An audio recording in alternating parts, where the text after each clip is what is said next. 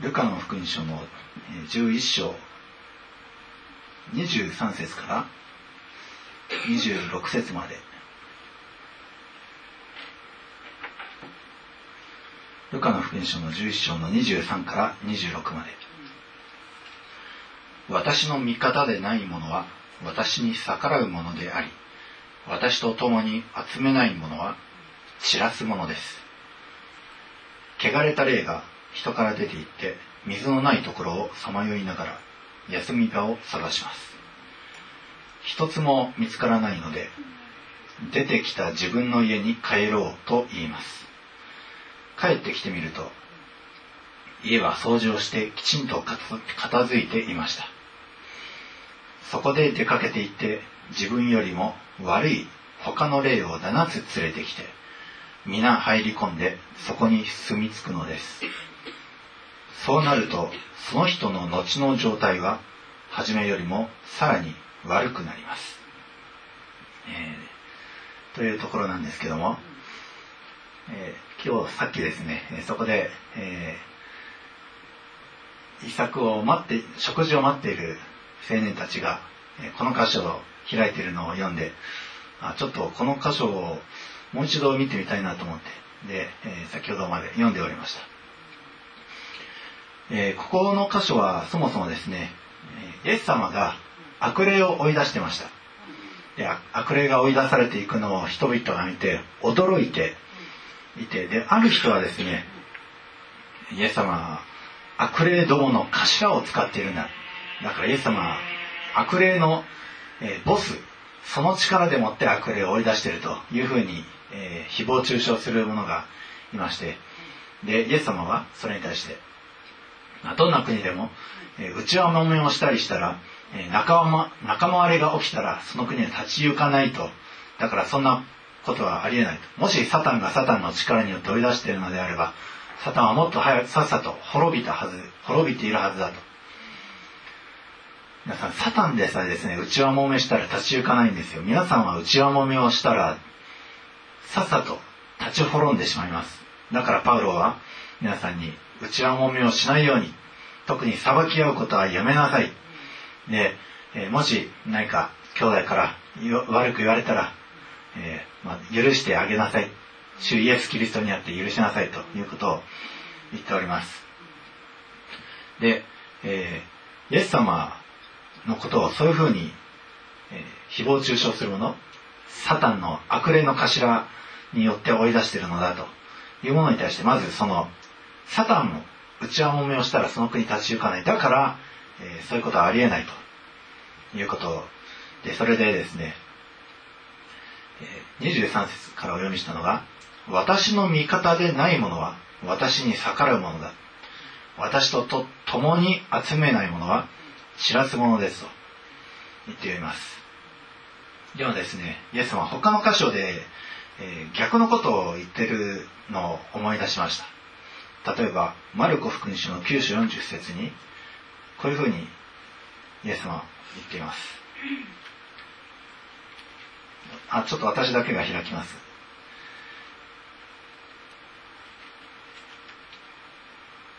ん？あすいませんここ全く一緒ですね。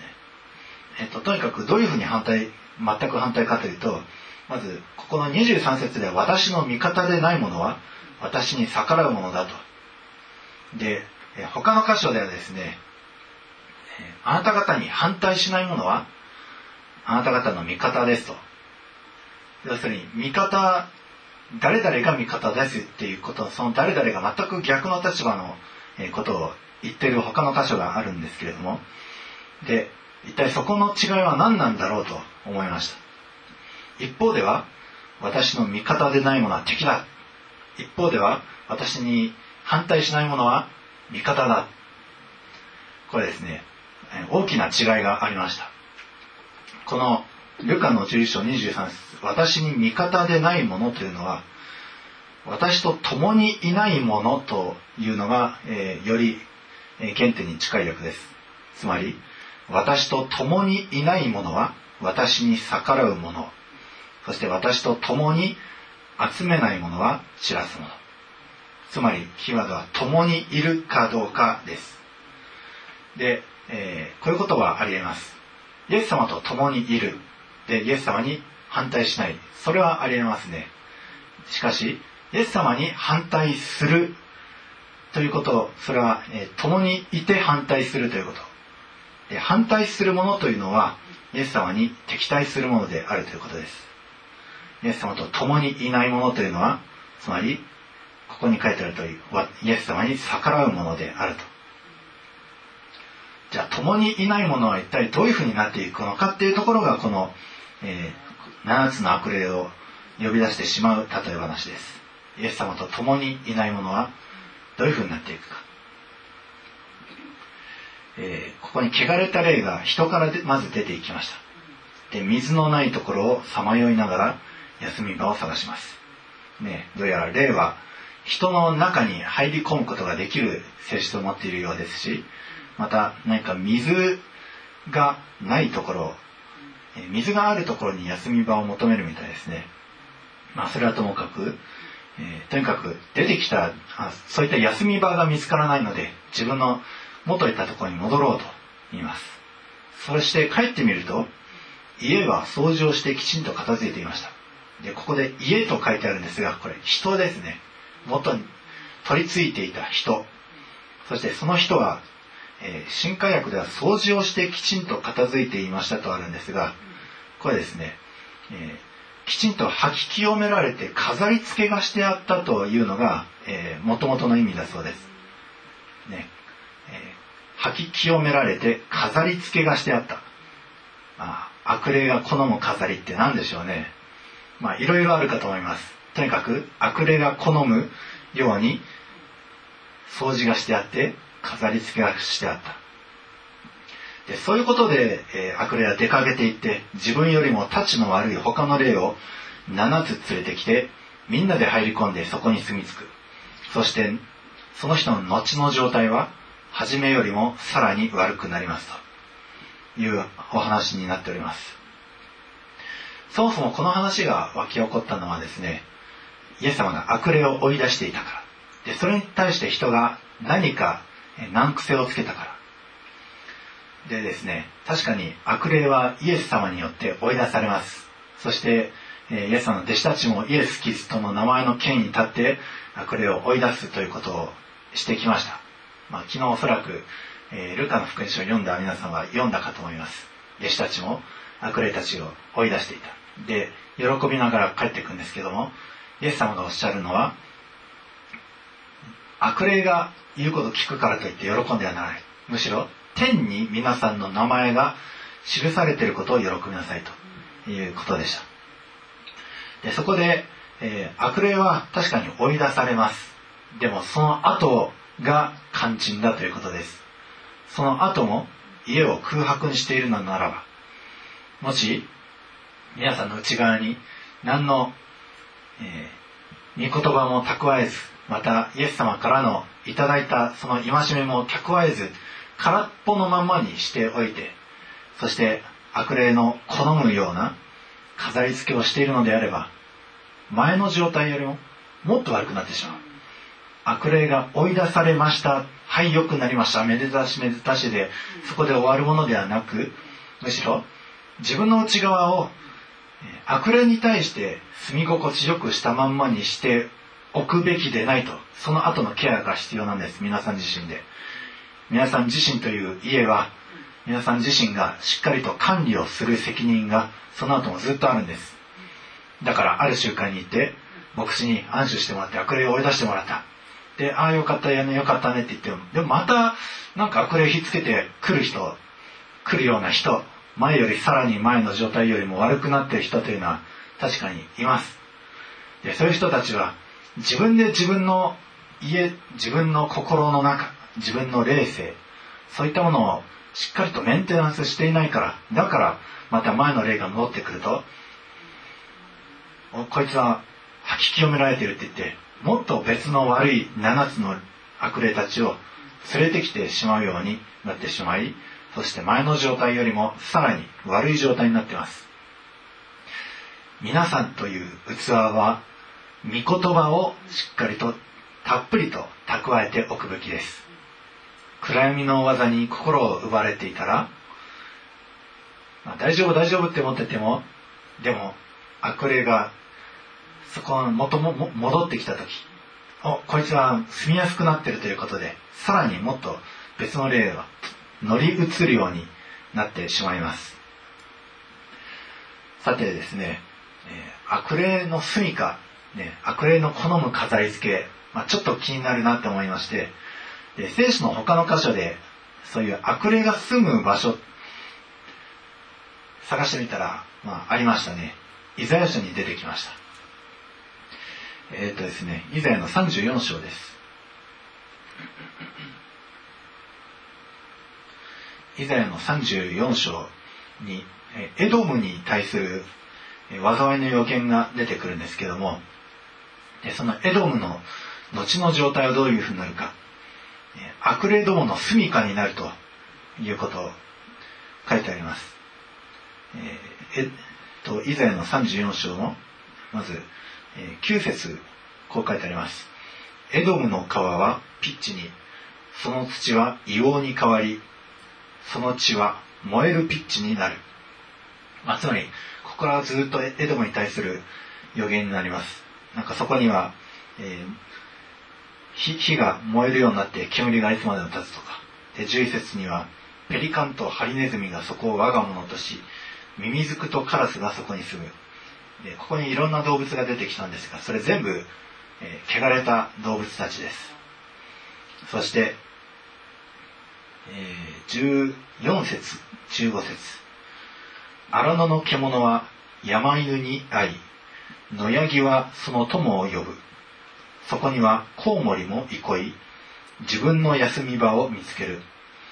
蛇もそこに巣を作って卵を産み、それを介して自分の影に集める。飛びもそれぞれ自分の連れ合いとそこに集まる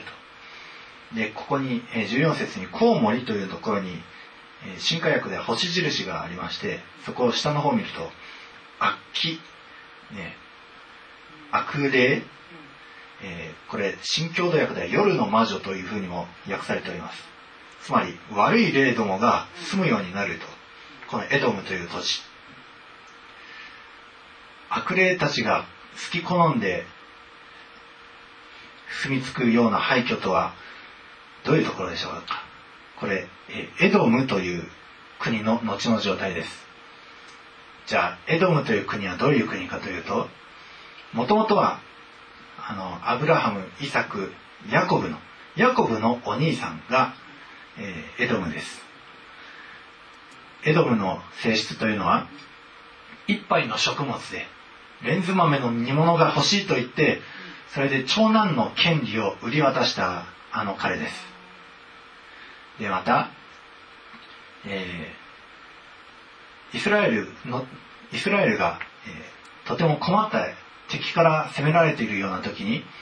その兄弟であるはずのイスラエルを助けず、えー、一緒になってイスラエルをいじめた、そういう国です。つまりエドムというのは、えー、聖なるものよりも、なんか食、食物とか、そういったものの方を好む者たち。あるいは聖なる者たちを助けないで、むしろ一緒になってからかっていじめて楽しんでるような者たち。そういう俗悪な性質、それがエドムです。そのようなことをしている人たちというのは、後には廃墟となって、そこには悪霊どもが住むようになるということです。つまり皆さんのうちに、このエドムのように、聖なるものよりも、なんか肉体的なね、ああれが食べたいな、これ食いたいなとか、えー、そういうことを、こういう聖なる場に持ち込んだりしていると、後の悪霊が住みやすくなるような飾り付けをしているということです。また、誰か人が困ってる様を見たりして、ね、皆さん週刊誌読んで、なんか芸能人が、えー、スキャンダル起こしてるのを見て、ああ、嫌だ嫌だとか言いながら、それを楽しんで、もっとスキャンダルないかなとか言って、ページめくったりして、そういったことはないでしょうかね。人の悪いところ、人のそういう弱点を見て、楽しんで、あげつらって、おしゃべりをするような、そういう人たちも、悪霊どもが餌にする、悪霊どもが好きになるような飾り付けをしていることになりますどうか皆さん気をつけてください皆さんのうちにもし悪霊が追い出されたのであればイエス・キリストによって追い出されたなら御言葉で満たしてください。良いもので満たしてください。命の祝福によって満たしてください。そういうふうに満たしていればそれは悪霊どもが嫌い嫌う飾り付けになります。むしろ精霊が好む飾り付けになります。皆さんは良い行いで皆さん自身の身を飾ってそしてますます精霊を呼び寄せる、まあ、ちょっとそういう言い方はあんまりないんですけどもむしろイエス様に喜ばれるそういう良い行いという飾りを皆さん飾り付けにしていってください。そしてこれからもこういう礼拝という場においては聖なるものらしくこのエサウやエドムのように悪霊の住処になってしまうようなそういう良くない飾り付けは外してそしてしっかりとイエス様を中心とする生活を送っていくそういう皆さんとなっていきますように。どうか日々そのように心をかけましょう。アメン。では一言お祈りいたします。愛するイエス様あなたと共にいないものそれがあなたに敵対するものであるというのはあなたと共にいないからだから部屋の中自分という家の中を空白にしておきそしてますます悪霊を呼び込んでしまうからイエス様と共に集まろうとしない者たちではなくしっかりとイエス様とつながる者たちでありますように。主はどうか私たちという内側をさらにさらにイエス・キリストが住まうにふさわしく吐き清めて洗ってください。悪霊どもが嫌う飾り付けそれは良い行いです。私たちは良い行いによってこの身をあなたに対して飾り付けをすることができますように。主よどうか私たちの唇からいらぬおしゃべりやまたこのエドムのような一杯の食物で聖なるものを売り渡すものではないようにエドムのように兄弟が困っているところを一緒になっていじめるようなそういう俗悪なものでないように私たちを清く保ってください今日のこの御言葉を感謝して私たちの愛する主イエス様のお名前によってお祈りをいたします。アーメン